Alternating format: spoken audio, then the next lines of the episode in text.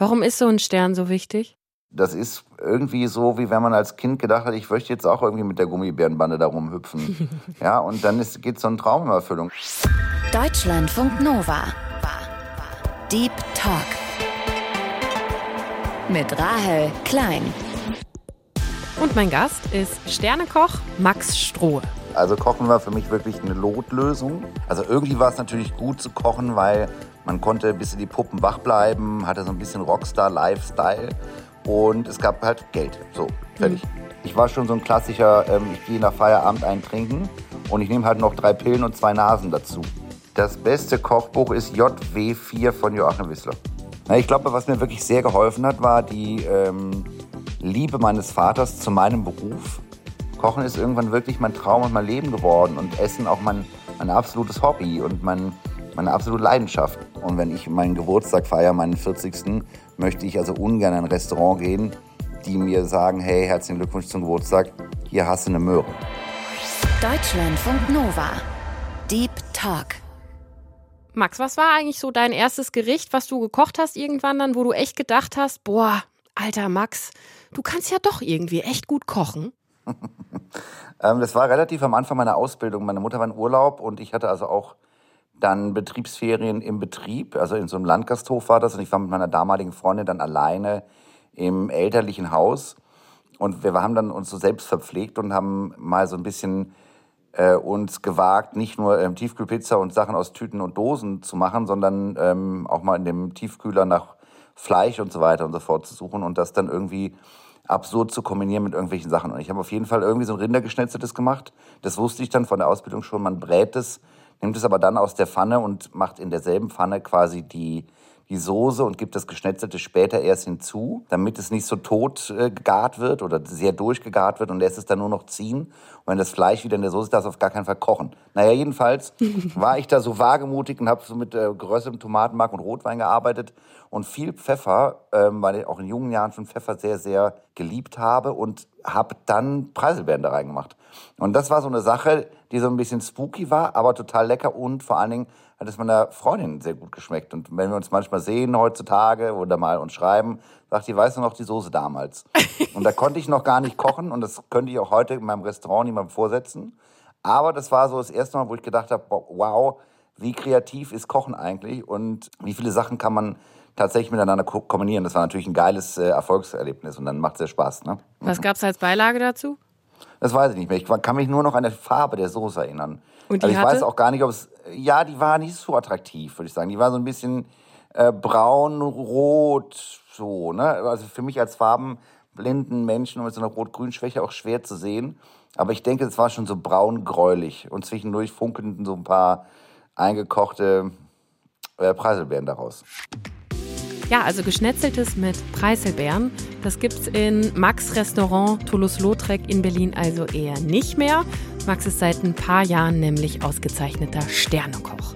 Ja, und auf seiner Speisekarte stehen dann eher so Sachen wie Kalbsbrie in Parmesansoße mit Champignoncreme und Sellerie en nage oder Perlhuhn von Monsieur Mineral in Rumrosinensoße und Sauerkraut. Und das hätte vor 25 Jahren, als Max seine Ausbildung angefangen hat, wohl niemand gedacht, dass er mal ein prämierter Koch werden würde. Vielleicht kennt ihr ihn auch aus dem Fernsehen. Max ist regelmäßiger Gast bei Kitchen Impossible, hat er auch schon gegen Tim Melzer gewonnen und er ist auch Juror bei der ZDF Küchenschlacht. Du hast für deine Ausbildung zum Koch damals ziemlich lange gebraucht, hast dich jetzt auch nicht besonders hervorgehoben, glaube ich, kann man schon so sagen. Ne? Aber war es dann irgendwann doch so, dass du schon dann mal ge gedacht hast, dass du Talent hast? Also jetzt mal unabhängig von diesem einen Kocherlebnis abgesehen. Also wann kam das, dass du gedacht hast, ich habe mich jetzt irgendwie gemacht? Ach, viel, viel später. Also ich wollte, also Kochen war für mich wirklich eine Notlösung. Also die Ausbildung war eine Notlösung und beim Kochen zu bleiben, war einfach ähm, natürlich auch Broterwerb oder halt äh, das bisschen Geld. Ähm, also irgendwie war es natürlich gut zu kochen, weil man konnte bis in die Puppen wach bleiben, hatte so ein bisschen Rockstar-Lifestyle und es gab halt Geld. So, fertig. Mhm. Und Essen. Und, ähm, und Essen, ja genau, genau. Man hat auf der Arbeit gegessen, konnte also das Geld für andere Dinge ausgeben. Und so richtig kochen hat, macht, dass mir das Spaß gemacht hat, war viel, viel später. Also ich bin 99, wann mich in 2001 aus der Ausbildung raus und Spaß am Kochen hatte ich, glaube ich, erstmal so 2006 oder 2005, 2006 so rum. Und als ich dann gemerkt habe, ich will das wirklich gut machen oder will ein richtig guter Koch werden, das war nochmal drei, vier Jahre später. Das fing so 2010 oder 12 an. Und weißt du im Nachhinein so, warum das dann angefangen hat? Waren das irgendwelche Vorbilder? Waren das Kochsendungen, die dann ja auch in der Zeit irgendwie immer berühmter geworden sind? Oder was war das? Ja, auf, es waren auf jeden Fall, war die Wahrnehmung ja von Köchen auf einmal eine ganz andere, eben durch die Lichtgestalten der deutschen äh, äh TV-Köche, ob es jetzt Tim Melzer oder äh, Kolja Kleberg damals waren oder ähm, äh, Johann Lafer, die waren ja dann auf einmal auf jedem Sender, sind die rauf und runter gelaufen. Kochen hatte auf einmal so einen Kultstatus erreicht. Und man ist auch durch die Gegend gelaufen und hat, wenn man jemandem erzählt hat, dass man Koch ist, haben die Leute gesagt, ah, cool. Hm. Und fünf Jahre vorher war das noch so, oh, okay. Also du musst am Wochenende arbeiten. Ja, das ja, war eigentlich so mein alles. Beileid. Hm. Ja, genau. Und es war natürlich auch viel so, äh, wer nichts wird, wird, wird. So war das einfach damals. Und es äh, hatte also jetzt nicht so eine, so eine magische Anziehungskraft, wie das heute der Fall ist. Und äh, mein Vater hat sehr, sehr gut gegessen und auch mit sehr viel Liebe und Hingabe immer gekocht. Und bei dem konnte ich dann auch mit dem gemeinsamen Essen, beim Essen gehen und natürlich auch bei dem gemeinsamen Kochen in des Vaters Küche natürlich dann irgendwann auch mal diese Lebensmittel verkosten, diese wertvollen und preisintensiven Lebensmittel tatsächlich probieren, die sonst so, naja, im, im alltäglichen äh, Berufsleben für so Auszubildende oder Jungköche eher zu teuer waren, als dass sie sie probieren konnten. Was waren das zum also Beispiel für Sachen? Na, naja, Austern, Krustentiere, Hummer, Foie Gras, hm. all diese Sachen. Ne? Den ganz fancy Shit. Ne? Ja, ja, der fancy Shit, ja. genau. Und der fancy Shit war halt auch scheiße geil. Ne? Es hat einfach wahnsinnig Spaß gemacht, das zu essen und war natürlich dann auch eine, ein Spektrum, eine, eine unendliche Vervielfachung auch an Möglichkeiten, wenn man irgendwann dann auch merkt, dass man was es alles für Produkte gibt, dass es eben nicht nur Schnitzel und Eisbein und diese gutbürgerliche deutsche Sache gibt oder vielleicht Pizza und so weiter und so fort, sondern was es für Produkte gibt, in welche Welten man da abtauchen kann. Auch in welche Art von Kochen man sich spezialisieren kann. Also es gab ja früher in der Berufsschule hat man gesagt, na ja, wenn aus euch dann hier jetzt nichts wird als Koch, könnt ihr ja immer noch Diätkoch werden. Diätkoch? Meist, ja, genau. Diätkoch ist so jemand, der ist dann diätetisch geschult, sagt man, glaube ich und rennt dann in Altersheimen oder Seniorenheimen oder eben Krankenhäusern rum und bereitet dort nach strikten Auflagen schon vorgegartes Essen, reanimiert das, könnte man sagen, mhm. in einem äh, Atomofen und hat also mit dem Kochen relativ wenig zu tun, aber natürlich eine hohe Verantwortlichkeit und ist dementsprechend dann besser bezahlt, als wenn du jetzt als Koch in der Kombüse im Landgasthof in Six City stehst. Du bist ja, das schreibst du auch in deinem Buch, ähm, mit 15 von der Schule geflogen, weil du zweimal sitzen geblieben bist. Hast dann, hast du auch schon gesagt, aus der Not heraus eine Ausbildung zum Koch angefangen. Hast das aber auch zwischendurch abgebrochen und hast unfassbar viel gesoffen, Drogen genommen, Sex gehabt. Bist immer wieder in Situationen geraten, wo du keine Kohle und auch kein Dach über dem Kopf hattest. Weißt du jetzt so in der Retrospektive, also 25 Jahre später, woran das damals lag? Na, ich hatte keinen Bock, ähm, aber ich war jetzt so nicht einfach. so ein Traum. Ja, so einfach. Und ich hatte die anderen, ich hatte die falschen Vorbilder vielleicht oder nicht die falschen Vorbilder. Ich hatte andere Vorbilder ähm, als andere Leute in meinem Alter. Zum Beispiel die Jungs in meiner Klasse damals auf dem Gymnasium, die waren natürlich alle Fußball begeistert oder wollten Michael Schumacher werden. Und ich wollte aber Kurt Cobain werden oder Jim Morrison. Ich habe einfach diese Rockmusik gehört. Und da ich sehr, sehr unmusikalisch war oder auch immer noch bin, hatte ich jetzt nicht die Möglichkeit, meinen Vorbildern irgendwie musikalisch nachzueifern. Ich konnte also einfach nur Fame sein, mich kleiden wie die und was die noch, sonst noch so gemacht haben, war halt dieses Leben eines Rockstars zu führen. Und dann habe ich mich dem einfach angeschlossen. Dann habe ich gesagt, naja, wenn die jetzt irgendwie schlecht gelaunt und äh, zugedröhnt äh, durchs, durchs Weltgeschehen taumeln, dann mache ich das auch mal. Ne? Und die sind ja alle irgendwie mit 27 gestorben. Ich war damals 17, habe ich natürlich auch gedacht, okay, ich habe auf jeden Fall noch eine Menge Zeit. Zehn Jahre ähm, mindestens. Mindestens, ja, mindestens, ja klar. Aber wenn man damit dann kokettiert hat, ist es natürlich dann, wenn die 27 näher rutscht dann, oder rückt, dann auch schon natürlich so eine Sache, wo man sich überlegt, ob es noch lustig ist. Und inwiefern hat da der, der Beruf des Kochs oder die Ausbildung des Kochs eine Rolle gespielt? Also hat das dazu beigetragen, dass du so ein Leben dann ja auch geführt hast? Also man hat viele Vorurteile ja auch gegenüber so Kochausbildungen, ne? Also lange Arbeitszeiten, Drogen, Partys, so. Das passt schon in so Vorurteile rein. Ja, es passt total in, in die Vorurteile rein und Kochen ist auch nach wie vor ein harter Job. Äh, Gott sei Dank passiert da jetzt mal was mit einer Begrenzung an Arbeitszeiten und Arbeitsstunden. Und es entscheiden sich äh, mittlerweile, äh, Gott sei Dank, auch wirklich Leute sehenden Auges für diesen Beruf. Also Menschen, die auch eine andere Wahl hätten, etwas anderes zu machen oder hätten auch oder auch hätten studieren gehen können, wählen sich jetzt da, entscheiden sich jetzt für den Kochberuf. Das ist jetzt schon anders als früher. Aber ja klar, irgendwie, man ist ja immer sehr nah am Alkohol dran. Ähm, man ist sehr äh, lange wach. Also man hat natürlich schon einfach, ähm, ist es glaube ich leichter, natürlich, ähm, auch wenn man dazu, wenn man eh so einen Hang dazu hatte, wie ich, äh, hat, wie ich das damals hatte, auf jeden Fall leichter, ähm, glaube ich, das erfolgreich zu tun in der Gastronomie, als jetzt zum Beispiel als Bürokraft.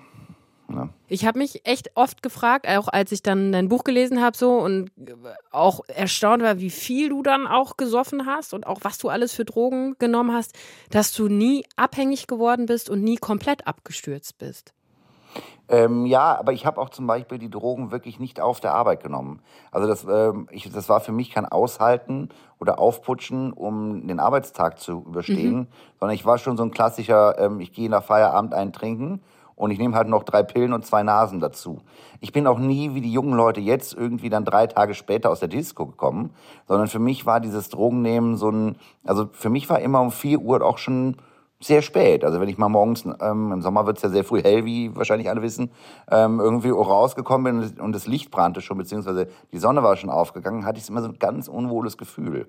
Und ich habe natürlich irgendwie ein, zwei Tage am Stück Drogen genommen, dann habe ich aber wieder zwei Tage keine Drogen genommen, weil ich das auch bis heute nicht kann. Es gibt ja Menschen, die können jeden Tag irgendwie Alkohol trinken. Das äh, bekommt mir überhaupt nicht, also, also auch körperlich nicht. Das macht mich so fertig. Ähm, und ich hatte einfach immer so einen Mechanismus, der gesagt hat, jetzt nicht weiter. Wenn man sich an irgendwas überfressen hat. Ja, man sagt, jetzt habe ich da keinen Appetit mehr drauf. Ich esse jetzt mal drei Tage keinen, ja, kein Gulasch mehr oder whatever.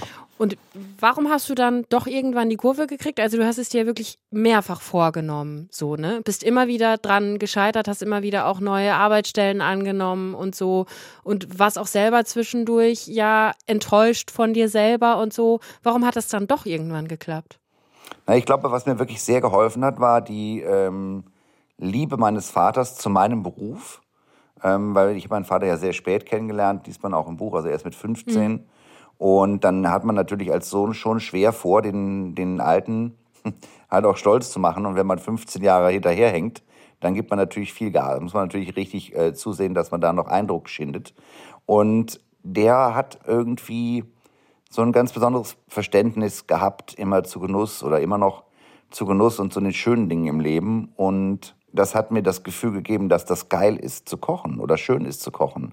Mein Vater hat irgendwann mal gesagt, hör mal, wenn ich nochmal auf die Welt käme, dann würde ich auf jeden Fall Koch werden. Das ist so ein schöner Beruf. Mhm. Und dann war für mich klar, okay, ich kann einfach jetzt weiter kochen, ohne mich dafür schämen zu müssen, ohne darüber nachdenken zu müssen, was aus mir wohl geworden wäre, wenn ich in der Schule nicht so äh, dekonstruktiv gehandelt hätte, wie ich wohl oder was ich für einen Lebensweg eingeschlagen hätte, wenn ich jetzt ein gutes Abitur gemacht hätte und so weiter und so fort. Und das war die eine Sache. Und die andere Sache war sicherlich ähm, auch Berlin. Also ich bin ja dann weg so aus meinem gewohnten Umfeld ähm, im Kreis Ahrweiler. Ich war zwischendurch auch mal auf Kreta und so weiter, bin immer wieder nach Hause zurückgekommen. Und da hat man natürlich dann auch so einen eingeschworenen Verein von so Experten, die sich, ähm, also einige von denen sitzen immer noch da rum und denken, nächste Woche machen wir alles anders. Und da wird aber wahrscheinlich nicht mehr viel passieren. Und dieser Wechsel nach Berlin, dieser abrupte, ähm, ich komm, bin nach Berlin gefahren mit meinem Vater, bin, war hier zwei Tage, und habe gesagt, ich bleibe jetzt einfach mal hier. Und seitdem bin ich in Berlin. Und ich war in Berlin noch, ich war, glaube ich, ein, ich glaube, ich 15 Jahren Berlin, dreimal in einem Club. Und, Wirklich? Ähm, ja, natürlich. Nur ich war, andere sind ja ja, ja, wohin soll man denn noch gehen? Das ist schrecklich hier. ja, es gibt in Berlin wirklich kaum Clubs, wo man hingehen kann. Ja, eben, Stimmt. unangenehm, unangenehm. Ja. Also Techno fand ich immer schrecklich. Mhm. Techno-Szene fand ich auch doof. Ich bin auch nie, ich, wenn ich die Drogen genommen habe, ich hätte das nie, die Leute haben mir dann gesagt, in Berlin haben die gesagt, komm, wir gehen feiern. Und ich habe gesagt, ich habe ja die Drogen genommen, um zu feiern. Ja, ich saß im stillen Kämmerlein so, habe stundenlang am Stück geredet wie so ein Irrer und relativ, naja, ich würde fast sagen, sehr melancholische Musik gehört. Das war unsere Art von Drogen nehmen. Wir, haben, wir sind nicht irgendwo hin, haben gefeiert und fanden irgendwie alles gut, obwohl wir eigentlich alles scheiße finden. Und das so wie so ein Filter oder so ein Ventil drüber gelegt und waren dann irgendwie 19 Stunden tanzen und haben das dann Stampfen genannt und haben irgendwie hässlichen Klamotten angehabt. Also sowas haben wir nicht gemacht. Und deswegen war für mich Berlin tatsächlich eine Art äh, Kur. Ich bin zur Kur nach Berlin, die habe hab ich erfolgreich abgeschlossen. Habe dann angefangen, zu Hause zu kochen und stand mich für noch also sehr intensiv mit dem Kochen auseinanderzusetzen, habe Kochbücher gelesen, nach Jobs gesucht, habe viel gearbeitet. Ich hatte natürlich auch einiges an Schulden angehäuft, also galt es auch da irgendwie Disziplin an den Tag zu legen und dieses Geld wegzuverdienen, damit ähm, ich das wegbezahlen kann, diese Schulden. Und da gab es also eine Menge To-Do-Listen. Und ähm, da habe ich auch gemerkt, wie gut so Arbeit und Struktur mir tut. Hm. Also hatte ich ja vorher nicht gedacht. Und das war Berlin. Berlin war schon, ich verdanke Berlin recht viel, würde ich sagen. Und hattest du in der Zeit irgendwie ein Vorbild, so was Kochen angeht? Oder also einen speziellen Koch, Köchin oder auch ein Kochbuch, was sich total geprägt hat? Ja, klar, Tim Rauer natürlich. Also mich hat Tim Rauers ähm, Lebensgeschichte natürlich wahnsinnig fasziniert. Ist auch ein Sternekoch, ähm, ne? Ja, Tim hat zwei Sterne. Mhm. Ah, und du hast nur einen, ne? Ist, äh, Bisher. Ich habe nur einen, ja. Okay. ja, ja, ja. Bist ja. aber ein bisschen jünger als er, Ist halt so. Ich. Ja, aber nicht so viel. Als Tim so alt war wie ich, hatte er schon zwei oh, Sterne. Oh, ah, okay. Hm, ja, ich glaube, der Zug ist auch abgefahren bei mir jetzt. Ich bin zu alt, ich bin zu alt. Ähm, ich fand, äh, wie gesagt, Tims Lebensgeschichte sehr beeindruckend. Ich mochte auch die äh, klare, schon fast freche Schnauze von ihm sehr, oder mag ich immer noch. Ja, und das Essen bei dem, bei dem Herrn Raue hat mir auch sehr, sehr gut geschmeckt, weil es schon, weil der sehr offensiv mit Schärfe umgeht und mit Säure und mit Süße eben auch, macht, kocht sehr asiatisch oder eigentlich nur asiatisch. Und das auf, einer ganz, auf einem ganz tollen Niveau, sehr hohem Niveau. Und das ist schon eigentlich eine sehr, sehr rotzfreche und äh, eindrucksvolle, äh, aromenstarke Küche gewesen, immer. Und das hat, mich, hat mir sehr imponiert, dass man so mit Aromen umgehen kann. Ja. Tim Raue ist auch viel im deutschen Fernsehen zu sehen. Sehr erfolgreicher Sternekoch aus Kreuzberg. Ja, und über die Beziehung zwischen Max und seinem, ich sage mal, schillernden Vater kann man in Max Buch noch viel lesen. Ist letztes Jahr im September erschienen, heißt Kochen am offenen Herzen. Und da schreibt Max eben über die Jahre vor seinem großen Erfolg und wie sein Vater ihn eben auch in der Zeit geprägt hat. Und wer das Buch liest, sollte allerdings keine Scheu vor sehr expliziten Sexszenen haben. Die ziehen sich, ähnlich wie es Kochen, wie ein roter Faden durchs Buch. Max, im Deep Talk gibt es immer eine Spontanitätsübung mit Sätzen, die du vervollständigen könntest. Ich habe was vorbereitet. Oha. Ja. Der erste mhm. Satz lautet: Mein größtes Guilty Pleasure ist. GZSZ. Wirklich? Ich glaube schon. Guckst du das immer noch?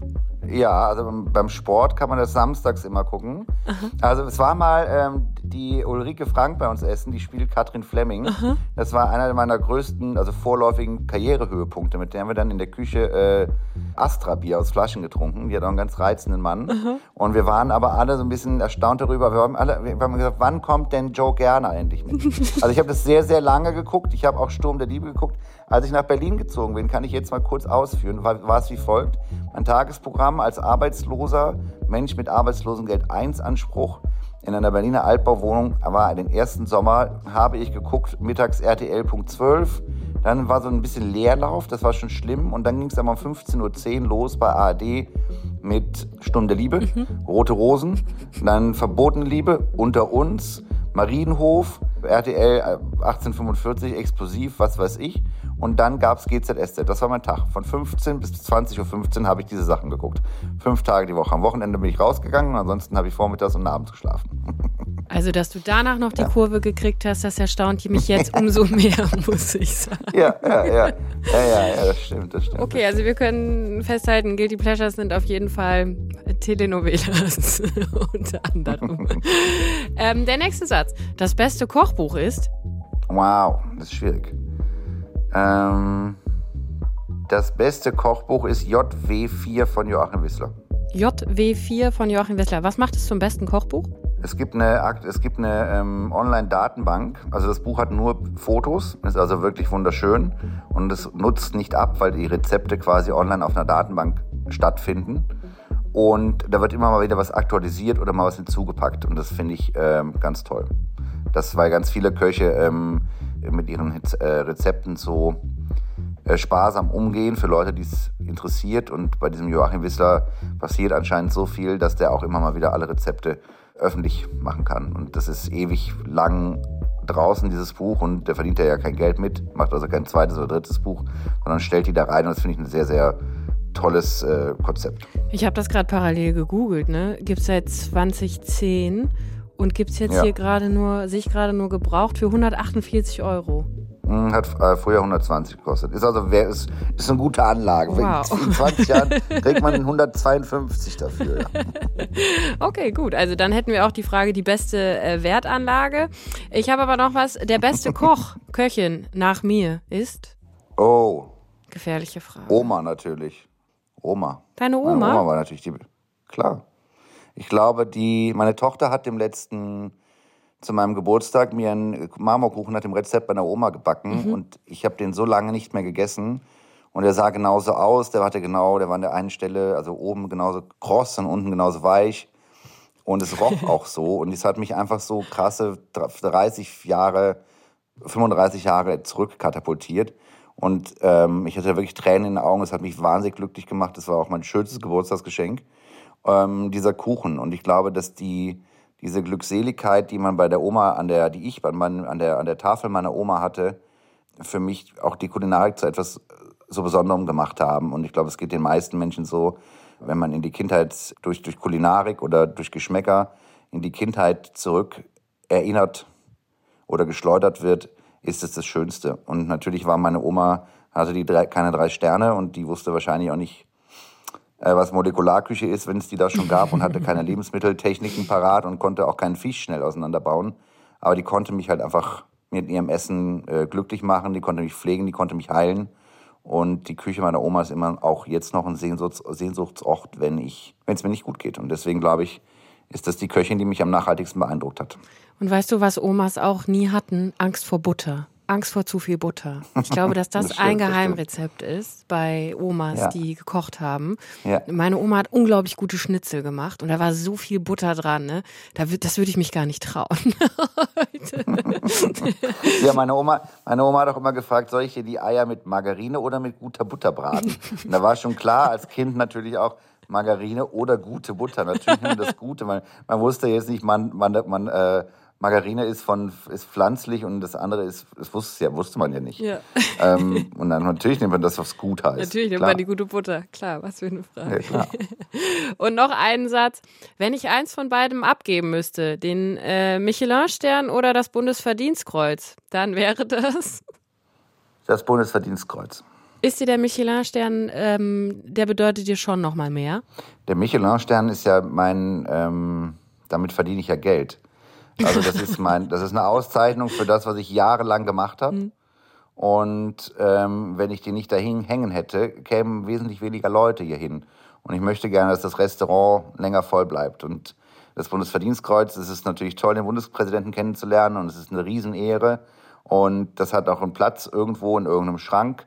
ähm, aber äh, ähm, das ist eine ganz, ganz tolle Sache und das war eine heraus, äh, also wirklich ein herausragendes Lob für eine kurze und sehr anstrengende Zeit in der während der Corona, während des Corona-Lockdowns.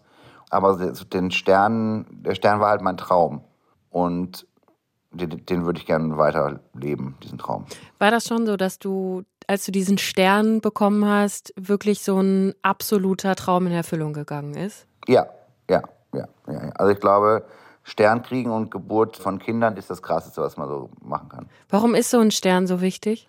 Naja, es ist so eine, man, also ich glaube, aus der Ferne betrachtet, schielt man da immer so hin und möchte das und gesteht sich das aber vielleicht, auch wenn man so einen Lebensweg hatte wie ich oder so eine Karriereleiter, äh, während das alles so holprig war wie bei mir, dann ist das sehr, sehr weit weg und man tastet sich dann da so ran. Man merkt auch, irgendwie die Leute frequentieren das Restaurant, das, äh, die- finden das Essen gut, die sagen alle, hm, lecker, es kommen mehr Gäste, man wird besser, tankt dann durch Selbstbewusstsein. Aber irgendwie ist das etwas, was so super weit weg und unrealistisch bleibt. Und das ist irgendwie so, wie wenn man als Kind gedacht hat, ich möchte jetzt auch irgendwie mit der Gummibärenbande da rumhüpfen. ja, und dann ist, geht so ein Traum in Erfüllung. Es ist so ähnlich wie auch, dass ich äh, Tim Raue meinen wirklich als guten Freund bezeichne und wir uns gut kennen und Zeit miteinander verbringen und telefonieren, obwohl ich den ja in so eine Art, äh, so eine Art Fanboy Beziehung zu ihm stand, ist natürlich auch so, als hätte der 17-jährige Max auf einmal mit Kurt Cobain irgendwo zusammen rumgechillt. Und das ist eine total krasse Sache. Das ist also, Kochen ist irgendwann wirklich mein Traum und mein Leben geworden und Essen auch mein, mein absolutes Hobby und mein, meine absolute Leidenschaft. Und so einen Stern dann zu bekommen, der so unendlich unerreichbar schien, äh, ist schon wahnsinnig krass mhm. einfach. Ist wahnsinnig krass und es ist, ein, ist eine Eintrittskarte auch in eine Welt, in die man zu der man gerne dazugehören möchte als Koch. Ne? Mhm. Und das ist halt toll. Mhm. Das Bundesverdienstkreuz wiederum hast du ja für Kochen für Helden bekommen. Das war eine Initiative während Corona. Da habt ihr Menschen mit Mahlzeiten versorgt, die in systemrelevanten Berufen gearbeitet haben. Also vor allem Krankenhäuser eben mit frisch gekochten Sachen beliefert, Ärzte, Ärztinnen. Was hast du in der Zeit nochmal vielleicht auch neu übers Kochen gelernt? Naja, also ähm, die, also erstens ist mir ähm, schwer, ich musste unter schweren körperlichen Belastungen feststellen, dass die Leute im Krankenhaus um 11 Uhr zum Mittag essen. Ähm, was ja bedeutet, dass wir den Biorhythmus, ganz anders umstellen mussten, unseren eigenen. Weil du da eigentlich noch gar nicht aufgestanden bist. Richtig, genau. Und wenn wir da so 2000 Portionen kocht in so einer kleinen Küche, wie wir sie haben, dann muss man ja auch schon mal um 7 Uhr oder um 6 Uhr anfangen. Naja, und natürlich, wie viel wichtiger es vielleicht auch ist, ähm, also wie viel wichtiger und, oder nützlicher und relevanter das Kochen war, was wir in der Zeit äh, gemacht haben während, der, während, der Lock, während des Lockdowns. Weil natürlich ist es natürlich auch wichtig und toll, das so halb künstlerisch, so als Kunsthandwerk bet zu betrachten und Menschen glücklich zu machen, für die das ein Genuss ist. Aber wir waren weiter, viel weiter vom Genuss wieder weg als von der tatsächlichen Notwendigkeit, Menschen mit Nahrung zu versorgen, damit sie noch funktionieren können. Ähm, weil was wir ja nicht kennen, ist, dass wir, also ich mache ja in meinem Restaurant, jetzt betreibe nicht so viel Aufwand mit dem Kochen, um Leute satt zu machen, sondern die sollen ja toll satt gemacht werden. Mhm. Und irgendwann, das war halt nochmal so eine, eine andere Priorität. Es ging halt auf einmal auch um, um Masse und, und trotzdem um gesund und um Dinge. Es gab nicht jeden Tag jedes Produkt, und, ähm, sondern wir haben dann Spenden bekommen von Lebensmittelgroßhändlern und Großmärkten, weil ja alles, lag ja alles brach und flach. Es gab, hatte nichts mehr auf. Und ähm, was es gar nicht gab, waren so Sachen wie Lagerware, also weil sich Kartoffeln, Sellerie, Karotte, weil sich das ewig lange hält. Und was es aber ohne Ende gab, war die Flugware aus Spanien oder aus den Niederlanden. Und das waren halt vorrangig Paprika, Melonen, Ananas, Zucchini, Auberginen, die natürlich auch alle nicht mehr den 1A Reife und, und Frischegrad hatten. Mhm. Und dann aus diesem relativ beschränkten Warenkorb etwas täglich sich was Neues auszudenken, mit dem man 1800, 2000 Leute äh, satt kriegt und äh, das war eine riesen Herausforderung. Klingt nach viel Eintöpfen. Und man kann auch nicht, ja, sehr viel Eintöpfen, genau, wir haben nur Eintöpfe gemacht. Und man konnte, es stand ja nicht zur Debatte oder war keine Option, dass wir gesagt hätten dann, ja, pf, wir kochen aber jetzt nur für 400 Leute, weil wir haben nicht genug. Mhm. Oder wie in, wie in der Karte, auf der Speisekarte im Menü. Heute ist die Qualität, Qualität des Fisches nicht so, wie wir sie haben wollen. Wir ersetzen den Gang durch was anderes. Also diesen Luxus hatten wir zu der Zeit nicht. Ne? Und es ja. war einfach ein viel notwendigeres, auch ein Stück weit ehrlicheres Kochen natürlich.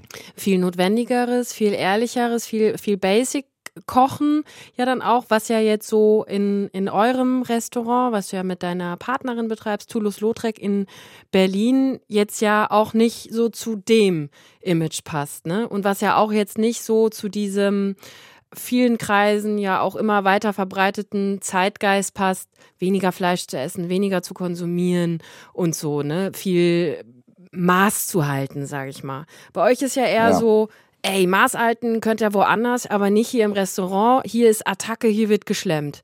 Warum macht ihr das so bewusst?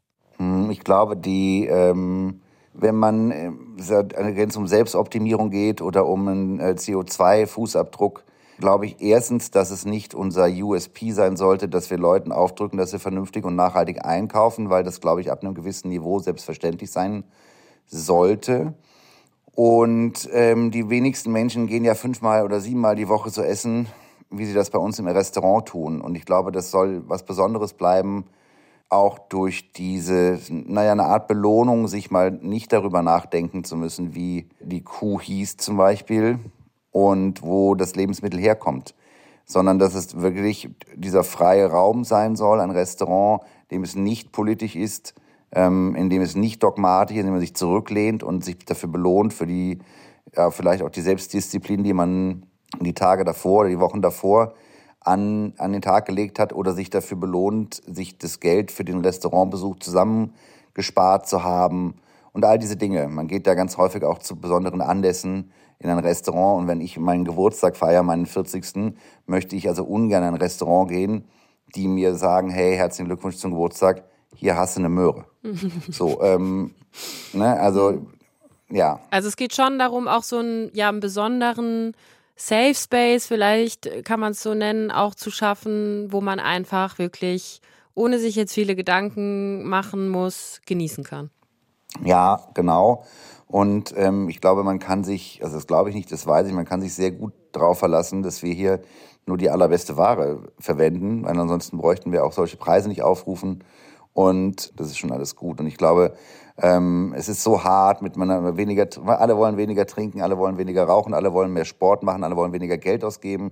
Dann ist, äh, es gibt Corona, Inflation, es gibt Ukraine, es gibt Iran, es gibt so viel Terror und so viel Ungerechtigkeit und äh, so viele Sachen, mit denen man sich ständig auseinandersetzt. Und ich glaube, wenn man das dann bei einer Mahlzeit mal irgendwie vielleicht einfach mal kurz vergisst, gibt es vielleicht auch Kraft, um später weiter im Alltag diese ganzen Probleme wieder irgendwie mit Elan sich denen stellen zu können. Irgendwie. Ich glaube, das muss nicht mein, mein Job als Gastronom, die Gäste auch am, beim Abendessen daran zu erinnern, dass draußen vieles falsch läuft. Und diese Haltung, die spiegelt ja auch der Name des Restaurants wider, das Max zusammen mit seiner Partnerin Ilona Scholl betreibt. Toulouse-Lautrec ist nämlich eine Anspielung auf den französischen Maler Henri de Toulouse-Lautrec. Der war Ende des 19. Jahrhunderts bekannt für seine rauschenden Dinnerpartys und dass er ein großer Trinker und Esser war. Also so ein richtiger Lebemann, der sich gerne auch mal gönnt. Was ich zum Schluss gerne noch wissen würde, ist, ähm, du hast ja jetzt über deine, vor allem über deine Jugendjahre, deine Ausbildung ein Buch geschrieben, Kochen am offenen Herzen. Und du gehst ja auch in die, in die Öffentlichkeit jetzt auch schon länger, aber jetzt eben auch nochmal mit dem Buch und so, bist in Fernsehshows oder auch in Kochshows. Willst du mit deiner persönlichen Geschichte auch Menschen inspirieren? Willst du damit irgendwie auch was aufzeigen? Oder willst du, wolltest du einfach nur gerne auch mal explizite Sexszenen schreiben, um nochmal mehr Aufmerksamkeit zu kriegen? Nee, also ich wollte gerne ex explizite Sexszenen schreiben, weil ähm, ich die so gerne gelesen habe als Jugendlicher in Büchern von Henry Miller oder Michel äh, Welbeck und mir das so ein bisschen mau vorkam in der letzten Zeit in der deutschsprachigen Literatur. Und deswegen habe ich gesagt, ich übernehme einfach den Part mal und guck, ob das funktioniert. Das hast du sehr gewissenhaft gemacht, auf jeden Fall. Also, ja, ja, ja, ja mhm. genau. Es gab auch den einen oder anderen Lektor, der gesagt hat, es sei sehr gute, sehr, sehr gute äh, Erotik. Es war sehr gute Erotik. Deswegen ist es auch drin äh, gelassen worden in dem Buch und für mich hatte das Schreiben, also ich wollte immer Schriftsteller werden. Damals war das meine, meine Alternativ- Lösung. Ich ähm, ziehe mit dem Nichts, was ich besitze, quasi irgendwo hin und schreibe auf einer klapprigen, äh, wie nennen wir das, Schreibmaschine, ähm, dann einfach so ein Buch und werde dann entdeckt als ähm, ähm, ja, jemand, der, äh, ja, außerdem es einfach so aus der Feder fließt. Und ähm, ich habe immer sehr, sehr gerne gelesen und deswegen war das immer ein Wunsch von mir. Hatte aber in den jungen Jahren oder bis vor kurzem nie so ein Händchen dafür, so einen Ton zu finden. Und dann gab es ja irgendwie Lockdown 36, drei Viertel oder so und dann hat die, war dieser Ton auf einmal da. Und für mich war das, ich habe eine Therapie auch begonnen bei so einem Therapeuten, das, der ist ein harter Hund, würde ich sagen. Und ist aber genauso einer, den ich auch brauche, mal zweimal die Woche. Also ich gebe es mir dann auch hart. Mhm. Und dieses Buch war auch total therapeutisch. Es war eigentlich ein therapeutisches Schreiben auch. Und ich habe das, glaube ich, auch in der Vergangenheit gar nicht so richtig mehr auf dem Schirm gehabt, wie mein Leben so war, weil ich das auch so schnell gelebt habe. Und veröffentlicht habe ich das, weil ich gerne selber so ein Buch lesen würde.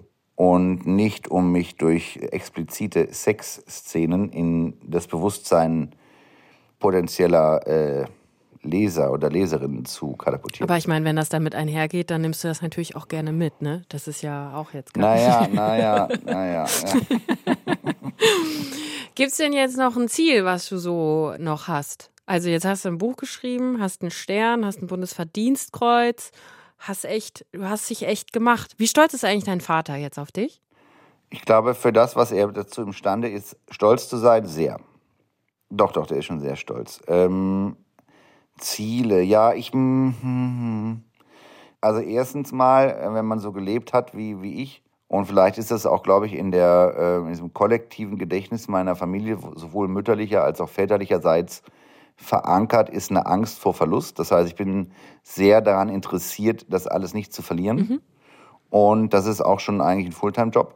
Und ansonsten freue ich mich immer mehr gerade über so einfache Dinge wie ähm, Abendessen und ein Brettspiel mit meiner Tochter. Also meine Tochter und ich sind eh so eine sehr besondere Einheit. Und jetzt ist die 13 geworden und ich bin 40 geworden. Und jetzt bleiben uns ja nicht mehr so viele gemeinsame Jahre, bis die Tochter dann sicherlich irgendwann auszieht. Und ich glaube, das ist jetzt, dann lege ich jetzt mal mein Hauptaugenmerk drauf, diese Jahre zu genießen. Sagt Max Strohe, im Deep Talk auf Deutschlandfunk Nova. Dann wünsche ich dir ganz viel Spaß und Erfolg dabei. Und vielleicht gibt es ja doch irgendwann auch noch einen zweiten Michelin-Stern. Wer weiß, ne? Wer weiß, wer weiß. Ja, wer weiß. Vielleicht gibt es doch irgendwann noch ein zweites Buch. Ja, da, also ich denke, Material hättest du auf jeden Fall dafür. Ich danke dir für deine Zeit, Max. Ich danke dir. Das war der Deep Talk für diese Woche. Ich hoffe, ihr habt gute Essenspläne für die nächsten Tage. Ich schaue jetzt mal in meine Kochbücher rein. Ich bin Rahel Klein, sagt ciao, bis bald. Deutschlandfunk Nova. Deep Talk. Jeden Mittwoch neu. Auf deutschlandfunknova.de und überall, wo es Podcasts gibt. Deine Podcasts.